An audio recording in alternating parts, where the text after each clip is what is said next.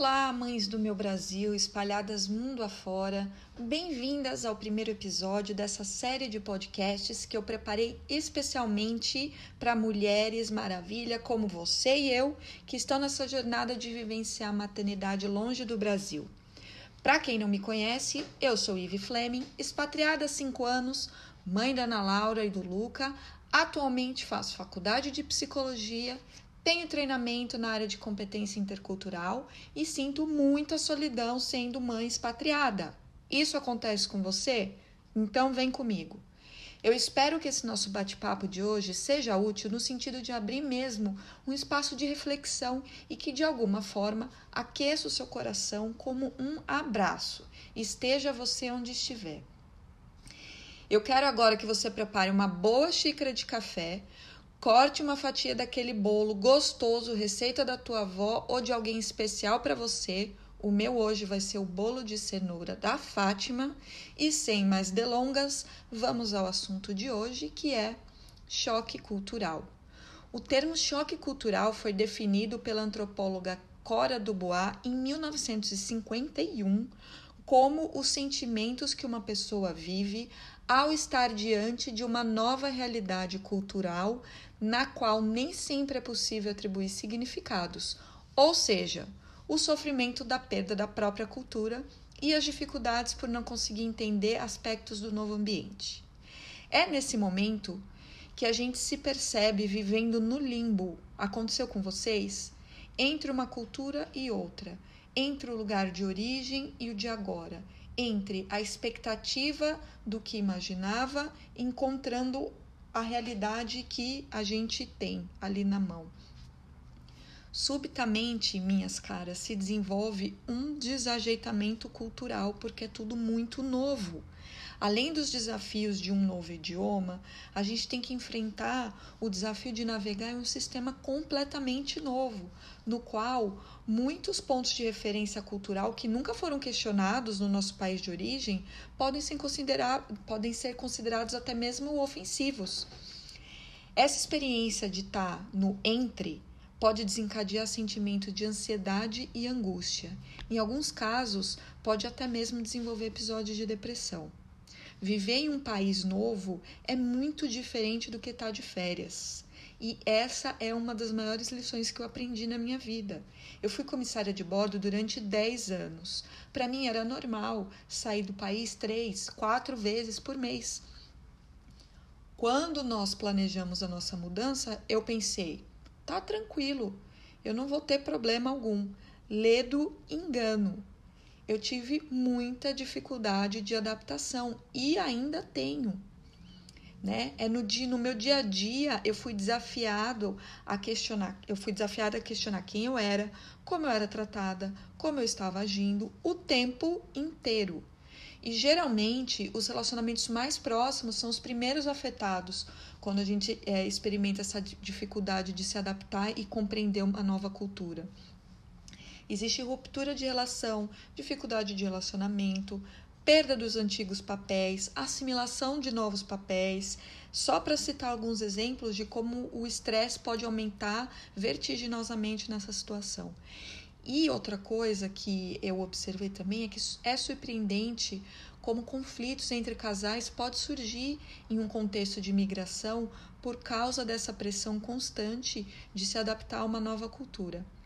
Ainda em casais biculturais, uma grande parte dos conflitos de relacionamentos são baseados em mal-entendidos é, ou nas diferenças mesmo de compreensão das atitudes culturais que estão internalizadas é, em cada um.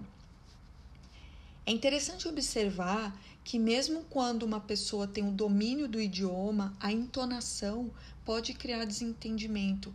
Por exemplo, em português, quando a gente pede um favor, o pedido está embutido no modo de falar. Não necessariamente a gente usa a palavra por favor. Já nos países de língua inglesa, se a gente não falar especificamente o please, independente da nossa entonação, a interpretação pode ser de que somos mal educados. Se você está passando por isso agora, ou se você já passou por isso e foi muito difícil, eu quero que você entenda que a vivência do choque cultural tem uma correlação com uma experiência de luto, de perda. Por isso que te doeu tanto. Foi como se você tivesse perdido alguém, que nesse caso é a cultura da qual você era parte, a base de como você lidava com o seu dia a dia. Você foi subitamente forçada a usar a outra mão. E o conflito sobre como lidar com essa cultura diferente, que agora é a cultura dominante, é o grande desafio. Por outro lado, o paradoxo e o privilégio de viver em um país novo tá te dando a possibilidade de ser ambidestra, de jogar com as duas mãos. E aí, como a gente lida com isso, define o, o, o tanto que nós vamos sofrer ou desabrochar nessa nova cultura. Para a gente que é mãe, isso é ainda pior, porque a nossa prioridade acaba sendo a adaptação da família. E na maioria esmagadora das vezes, a gente acaba se deixando de lado. Se isso está acontecendo com você agora, não se desespere. Ive, como é que eu faço para sair desta lama? O choque cultural, ele tem quatro fases, tá?